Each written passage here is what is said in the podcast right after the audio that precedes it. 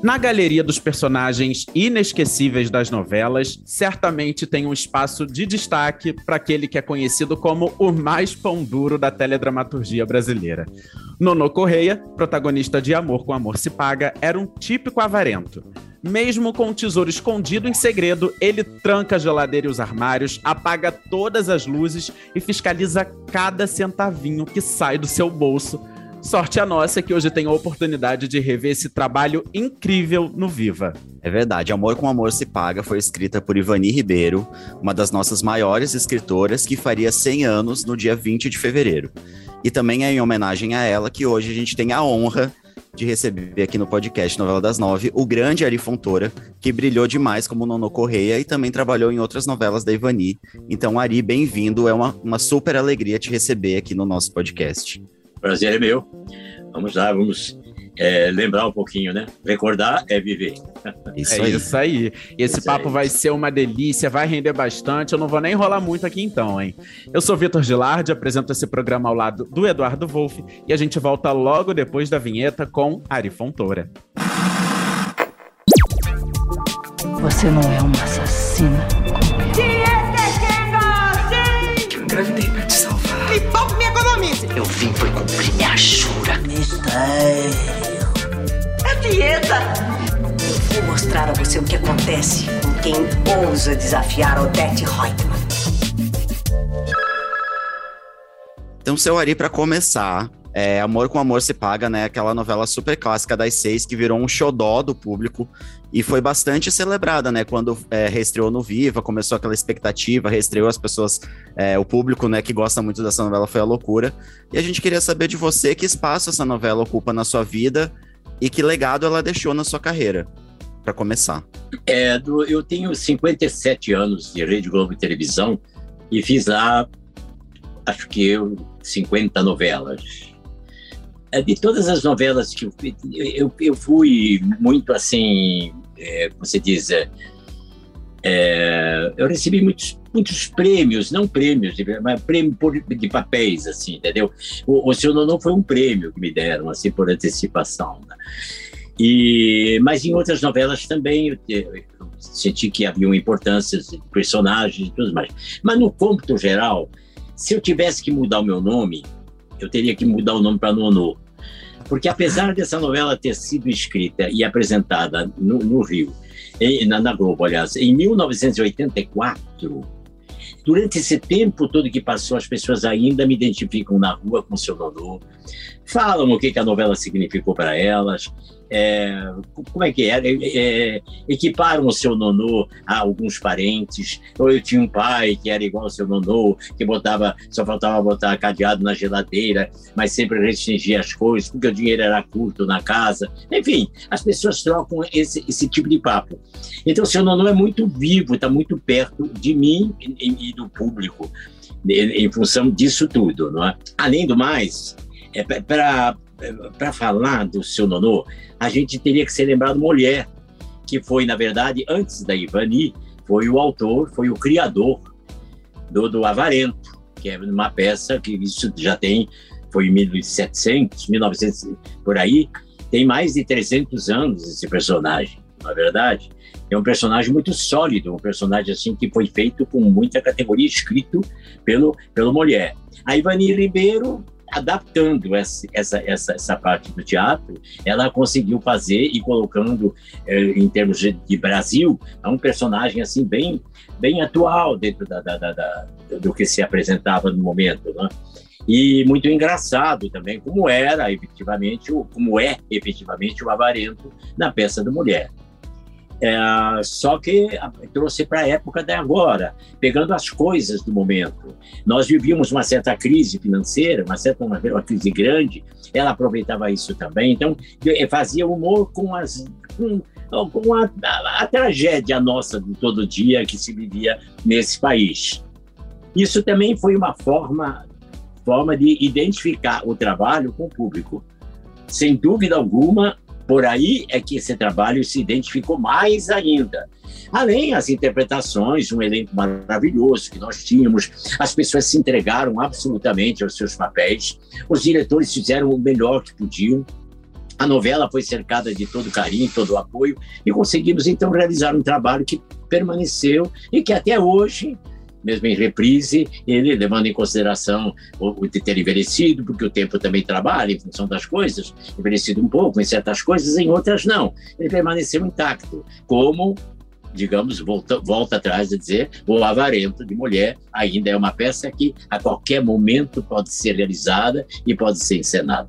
É legal isso de, de mostrar né, quantos personagens é, que são bem construídos, bem escritos e histórias que também são eternas, né, acabam tocando a gente em diferentes é, momentos. E claro, hoje talvez se a gente fosse fazer uma poderia fazer uma montagem ou do Mulher ou uma releitura do amor do seu nonô de outro jeito, né, de um outro Brasil. Mas Sem ainda dúvida. assim é muito, mas é muito isso que você falou, Ari. É, todo mundo tem, né, eu na minha família tem várias histórias. Ah, fulano é o nonô correia da família. Fulano bota cadeado na geladeira, que é um clássico.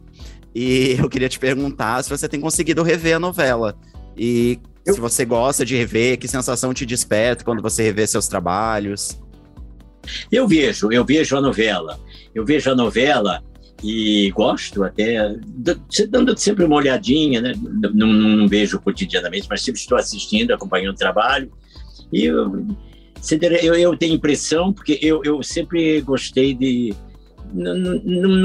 de me superar no meu trabalho, entende? De progredir nas coisas que eu faço.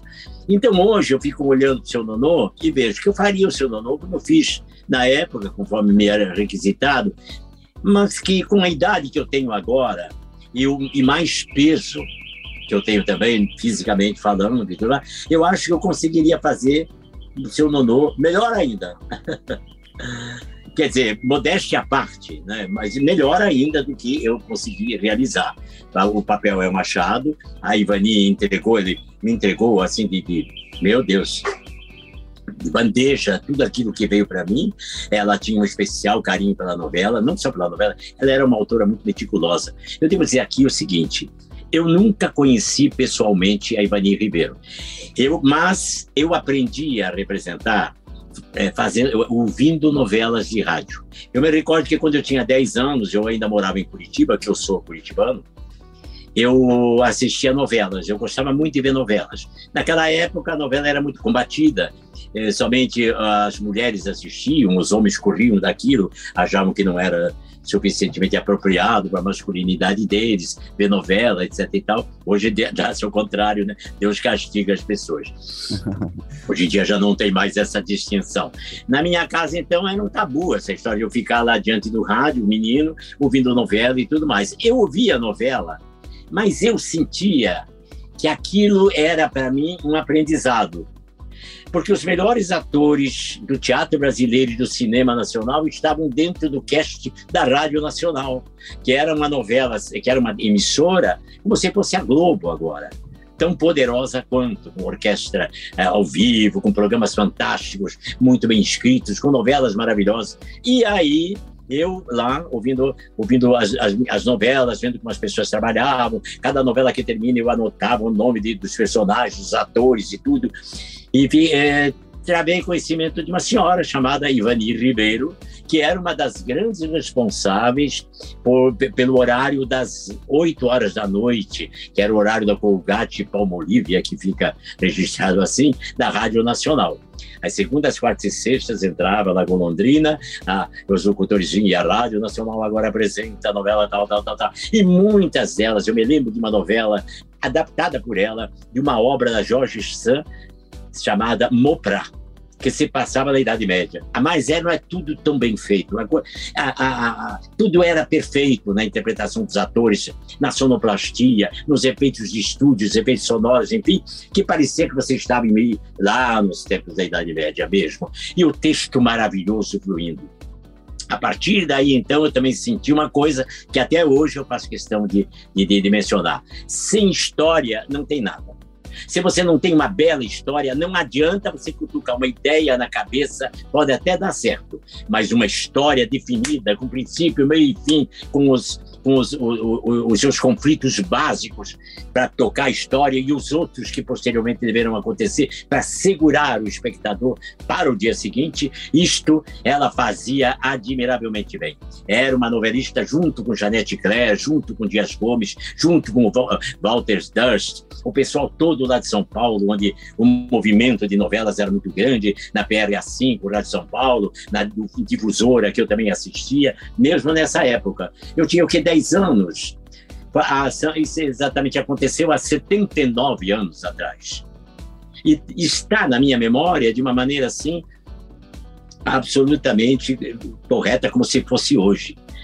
Então você veja a força do trabalho das pessoas, a força da interpretação como permanece, a força dos personagens como é importante e a força de quem escreve os autores no Brasil nós não temos esse esse critério ainda muito definido. Nós damos muito mais valor a quem interpreta do que a quem escreve. E está completamente errado o processo. Incrível, incrível essa reflexão sobre a importância dos autores, né? Ainda mais agora nesse episódio que a gente está falando aqui, também em homenagem a Ivani Ribeiro, que completaria 100 anos agora, dia 20 de fevereiro. E ela, é uma das maiores escritoras desse país, e você trabalhou três, em três novelas dela, né? Amor com Amor se Paga, Hipertensão e A Viagem, se eu não me engano. E aí eu achei muito curioso é, você comentando aqui que não conheceu a Ivani pessoalmente, né? Como que era o contato entre vocês? Porque você foi, por exemplo, protagonista protagonista, né, da, da novela dela, vocês falavam por telefone ou não havia exatamente uma comunicação direta por vocês? Que memória você tem dela? Então, essa novela foi enviada para o Rio de Janeiro e foi feita praticamente como estava lá. E eles faziam por tópicos, de 15 em 15 minutos, porque o videotape era assim antigamente, não havia edição, né? É, você fazia 15 minutos, parava mais de 15 minutos, entrava propaganda e, e, essas coisas todas. Então, os textos eram incrivelmente grandes, né? E eu estava imbuído daquilo, mas chegou uma hora que eu não conseguia mais decorar, porque nós resolvemos ir embora para Teresópolis para fazer toda a parte de, de externas da cidade. E acabamos ficando lá, nós chegamos lá três, quatro dias. E depois vínhamos para o estúdio, e o mais forte para mim era o estúdio. Eu não, não, saía de cena. Então, chegou uma hora que eu tive um, um cansaço muito grande no meio da novela, eu, eu estava com um esgotamento físico, um estresse danado. Então, eu, o que eu fiz? Eu pedi o telefone dela, eu nunca tinha falado com a Ivani. Pedi o telefone da casa dela, liguei, Ivani, quem está falando aqui é a Lipontora, nós não nos conhecemos, eu conheço você, portanto, falei de tudo que eu sabia dela. Foi um, um telefonema extenso, mas eu estou ligando para você para fazer um pedido. Diminua o meu papel, pelo amor de Deus porque eu não estou conseguindo, tá muito, é muito, só eu o tempo todo em cena, só eu o tempo todo. Ela disse que interessante. É a primeira vez em toda a minha carreira, em todo o tempo que eu escrevo, que alguém liga para mim para diminuir o papel. Geralmente os autores ligam para aumentar. Eu digo, pois eu estou fazendo o contrário. Faz o seguinte, tem as, me deixa muito mais nas externas, que são lá em Teresópolis. Quando eu voltar para o estúdio, já venho mais arejado, vai dar para descansar um pouquinho e tudo. Ah, pois não, eu pode deixar que eu faça. Ela não fez. Ela fez um pouquinho e depois voltou. E mandou um lembretezinho. Disse, Infelizmente, impossível diminuir seu papel. Isso foi uma coisa que só nós dois ficamos, eu ri muito. Eu já estava mais ou menos restabelecido. Ah, vamos embora tocar isso para frente. E fizemos a novela e terminamos tudo. Foi o primeiro e único contato que eu tive com ela, um telefonema, nada além. Agora, a minha admiração por ela, nesse telefonema, que demorou quase 45 minutos, foi toda colocada assim em, em, pauta. E ela, por, por, pelo lado dela também, tinha por mim uma admiração grande. Acreditava tanto na novela e acreditava tanto em mim que achava que realmente o personagem não poderia ser diminuído como eu queria. Era assim, o nosso trabalho tem uma diferença de hoje em diante, até que não é tanto assim, mas eu às vezes sinto. Nós abraçávamos o trabalho, eu me lembro que com um, um, apenas um adendo eu e o Armando Bogos comentávamos muito sobre a possibilidade da Globo se transformar uh, numa televisão igual à BBC de Londres, que era o um modelo na época, lá pelo, pelos anos 70. E assim, nós temos tudo para fazer uma televisão que o mundo inteiro vai respeitar. Esse era o assunto entre nós, atores. Então, quando a gente fazia um trabalho, a gente não, não trabalhava só na Globo, a gente trabalhava para a Globo também. É a diferença, entende? Faz, e fez diferença. Quando nós fomos convidados pelo doutor Roberto para primeira é, é para um coquetel que selava uma negociação da venda da Gabriela para o exterior, que acho que foi o primeiro produto que, o, se não me falha a memória, que a Globo vendeu para Portugal. O doutor Roberto foi quem falou, falou para a gente, disse assim, tivemos um autor que que era o Jorge Amado, que mesmo sem conhecer a Rede Globo, porque quando escreveu a novela era antes, parece que fez esse trabalho para a gente, Tivemos atores que não só fizeram os personagens, mas trabalharam para o canal também, e o resultado maravilhoso de sair, a Rede Globo entrando num plano é, muito mais amplo, saindo do Brasil indo para o exterior. E nós trabalhávamos assim, compreende? Por amor mesmo ao trabalho que tínhamos e para que, de uma forma ou de outra, o nosso trabalho resultasse para que acontecesse alguma coisa de melhor. Esse entusiasmo todo não é que eu deixe de ver não quero criticar absolutamente nos trabalhos atuais. Não, eu, eu vejo isso tudo. Mas eu vejo as pessoas muito mais interessadas em construírem as suas carreiras do que propriamente se entregarem a um trabalho político conjunto. Agora, seu, seu Ari, qual foi para você a principal marca do trabalho da Ivani? Assim? O que, que ela deixou de legado na teledramaturgia brasileira? Hum, maravilhoso, porque em primeiro lugar existe a história. Em segundo, quem desenvolve. Em terceiro, quem interpreta e dirige é em primeiríssimo lugar. Sabe, sem história não se tem nada, não tem isso aqui que está vendo entre nós. Por que, que eu estou aqui? Porque eu tenho uma história, você tem outra. E pronto. É, é esse o intercâmbio que tem, que tem que haver entre as pessoas e as coisas. Eu acho isso. E nós, o que nós deixamos, eu acho que ainda está por aí para ser assistido. Tem muita coisa que já está ultrapassado, a gente admite, mas tem muita gente que ainda está atuando e que, evidentemente, persegue essa modalidade de trabalho, nessa forma de trabalhar, né? Eu, por exemplo, quando eu pego um papel, eu me entrego ao máximo a ele. Eu não, para mim acaba tudo, a novela fica para mim, eu fico em casa o tempo todo, eu não saio, fico dez meses mesmo estudando, vou, gravo, volto para casa, esse é o trabalho para mim. E depois sim, lançamento de novela, festinhas, etc e tal, tudo bem mas não. Mas antes o trabalho, levar bem a sério. Eu acho que isso é muito importante. Não acho, não faço também uma crítica não a, a quem sai da gravação e vai e vai de uma festinha ou do outro, não tem nada a ver. Eu acho até bom isso. Eu estou falando apenas de uma forma de trabalho que é a minha. Uma forma de trabalho que a gente vê, né? O, o seu você falou aí quase 50 novelas, a gente contabilizou aqui 44 novelas na sua carreira. Entre elas, é, você estava falando aí da, de, de, de, conversas que você tinha com o Armando Boggs, então só para citar duas inesquecíveis, Rock Santeiro e Tieta, que são novelas assim, estão aí na lista das favoritas de muita gente. Eu estou revendo, revendo não, estou vendo pela primeira vez Rock Santeiro no, no Globoplay e eu tô encantado com a novela e com o trabalho de você ali, de todo o elenco do Armando Bogos, né, o seu personagem Florindo Abelha maravilhoso, o prefeito de Asa Branca, gente, é muito divertido. Então é isso. Que novelão. E aí a gente quer saber, aproveitar esse momento para saber se vem aí uma próxima novela. Afinal de contas, a sua última novela foi A Dona do Pedaço e já estamos com saudade de te ver em novos personagens. Pois é, essa coisa da pandemia fez com que a Globo também é, freasse um pouco a sua teledramaturgia, embora estejam voltando as novelas e tudo. E eu ainda sou contratado da Globo e tenho feito uma, pequenas participações em uma série aqui, numa coisa ali, nos programas da Globo, etc e tal. Eles me mantiveram mais ou menos em casa para me preservar, para isso tudo. E tá não certo. existe nada ainda que eu veja no sentido assim de, de, de um trabalho futuro. Mas, de repente, aparecerá. É? As novelas estão aí, deverão voltar. Sim. Novela é uma coisa que não acaba nunca. Não, jamais. Estamos torcendo. Já faz parte do brasileiro, faz parte do mexicano, faz parte do cubano, faz parte de tudo. Né? Até, até os americanos tentaram impor uma novela e já tinha 12 anos em cartaz a mesma novela. Ao meio-dia, eu me lembro que quando fui a Nova York pela primeira vez, liguei um canal lá de televisão, era um canal latino, acho que sim. E a mesma novela, eh, O Passado Não Interfere na Vida, um nome assim e era 12 anos em cartaz. Nossa. a mesma novela. Meu Deus. Que o povo todo gosta, a gente gosta de saber o que vai acontecer depois. É verdade. Não é? Seu Ari, a gente estava falando aqui sobre a sua carreira, seus papéis marcantes, aí falamos do Florindo Abelha, de outros papéis do Duno no Correio em si, que é o, é o grande ponto de partida aqui do nosso episódio. E em 2022, é, né, esse ano marca os seus, os seus 60 anos de carreira na, na TV, porque em 1962 você fez uma participação na série O Vigilante Rodoviário, exibida na TV Tupi.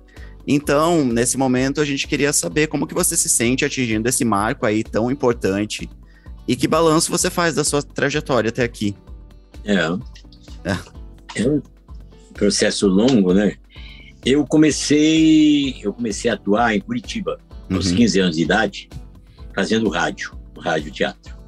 Quando eu, quando apareceu uma rádio chamada Guairacá, Rádio Guairacá em Curitiba, uma das coisas que eles anunciaram era a formação de um cast, cast para rádio teatro.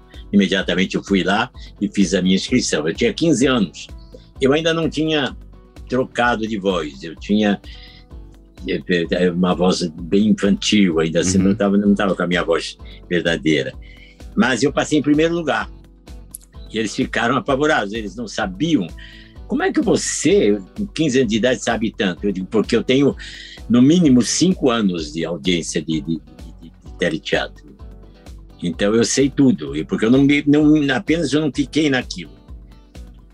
Eu eu sabia desde criança, desde criança eu tinha uma noção assim, eu era meio exibido, gostava de cantar para as pessoas ouvirem, dizer poesia aqui, sempre era chamado lá no lugar no outro, é, nas festas. E eu sabia, dentro de mim eu sabia que eu seria ator essas coisas divinas, assim, que são absolutamente inexplicáveis. É, desde criança eu via as coisas que eu fazia. Eu, eu, se eu ia a uma missa, via o padre, voltava em casa, fazia a mesma coisa. Se eu ia no barbeiro, voltava, eu cortava o cabelo da criançada. Enfim, sempre tinha em mim uma coisa de representar, representar, representar. Quando o rádio surgiu, para mim foi um oásis dentro da minha vida, porque apesar de eu, de eu, jogar futebol, de ter uma infância maravilhosa, de sair de casa, eu também ficava dentro de casa. E as pessoas não entendiam por que, que eu ficava lá ouvindo aquilo tudo e me contentava pura e simplesmente com essa história pelo rádio. Aí, quando eu cheguei, quando chegou a ocasião de fazer, eu já sabia, conhecia scripts de, de, de novela, sabia como é que se escrevia uma novela, sabia tudo, enfim já tinha procurado essa literatura toda através de outros meios e, e, cheguei lá. E daí fiquei, fiquei fazendo teatro na Rádio Guaracá. Fiquei esse tempo todo e depois de lá fui para o teatro. Do teatro eu fui para fiquei lá também, queria vir embora para São Paulo para estudar arte dramática, não foi possível, continuei em Curitiba. Quando a televisão inaugurou, eu também estava dentro da televisão. E em 1964, em 1962, que inaugurou a TV em Curitiba, foi a TV, a primeira foi uma, uma emissão do, da TV eh, local, a outra foi da Associada de Televisão, a primeira da TV Tupi.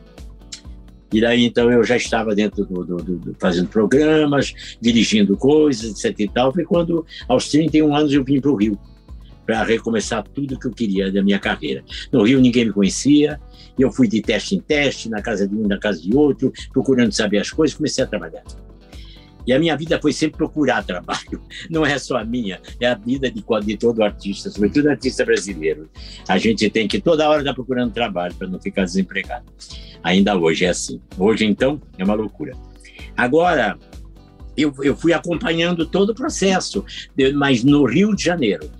É, eu sinto que Aqui havia a TV Excelsior, quando eu cheguei, a TV Globo ainda não tinha inaugurado, a TV Globo inaugurou em 65, e eu cheguei aqui em 64, em plena Revolução, cheguei aqui no dia 31 de março, foi Nossa. o dia que eu escolhi. E tudo bem, a gente chega sempre na hora que tem que chegar, né? É. O destino, sou, esse ponto a gente não pode fugir. Eu fiquei por aqui, começando teatro, fui embora. De repente a Globo entrou. Tinha Excelsior, que fazia programas musicais excelentes, e que já tinha em São Paulo também uma filial.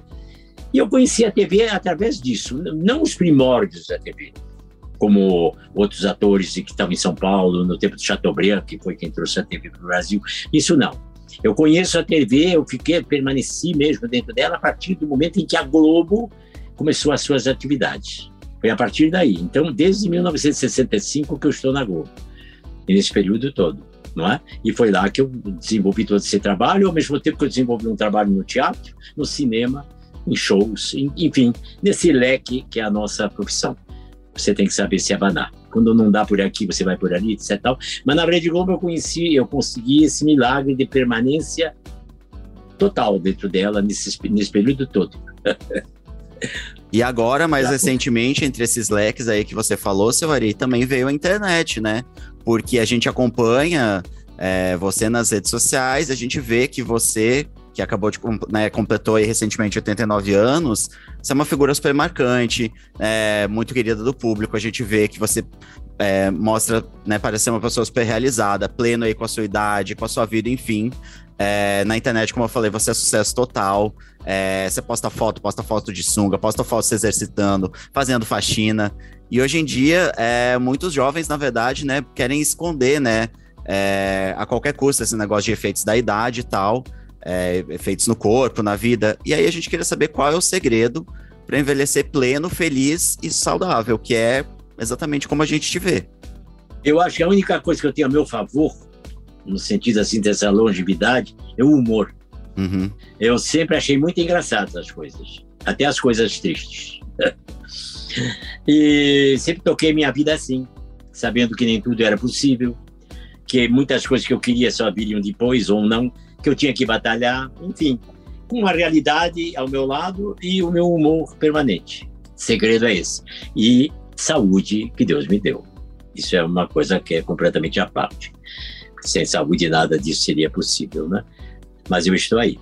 E vontade de trabalhar, amor à profissão, eu faço essas coisas todas com muito carinho. Eu agora estou na internet sim, eu vi nessa página uma outra possibilidade de trabalho também, e eu estou aproveitando sim, porque a nossa profissão é muito ingrata.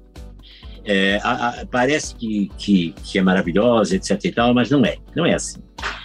É, a nossa utilidade, ela está intrinsecamente ligada a ao interesse das coisas e ao interesse das empresas, não é? Você dificilmente você consegue é, exercer aquilo que você quer de uma forma absolutamente solitária. Não. Você está sendo contratado de A, de B, C ou D, então isso te dá uma inconstância permanente, não é? É difícil é difícil essa profissão. Muitas pessoas dizem para mim, ah, é maravilhoso, porque vem o lado fantasioso da coisa, não é? Que você é, é, é, recebido dessa forma, sim, é verdade. Que as pessoas têm por você uma adoração permanente, sim, é verdade. Que outros não gostam também. Enfim, essas coisas todas que cercam o, o nosso trabalho. Mas isso tudo é fruto de muito, muita atenção e, e volto, volto a repetir a palavra, muito trabalho. Uhum. É, é, engano as pessoas pensarem que nós vivemos é, fantasiosamente e que tudo vem à nossa mão com facilidade. Não é verdade. Ao contrário. E as coisas montam-se e desmontam-se também. Quando você está em função do público, você sabe que tem que agradá-lo plenamente, porque é para ele que você trabalha.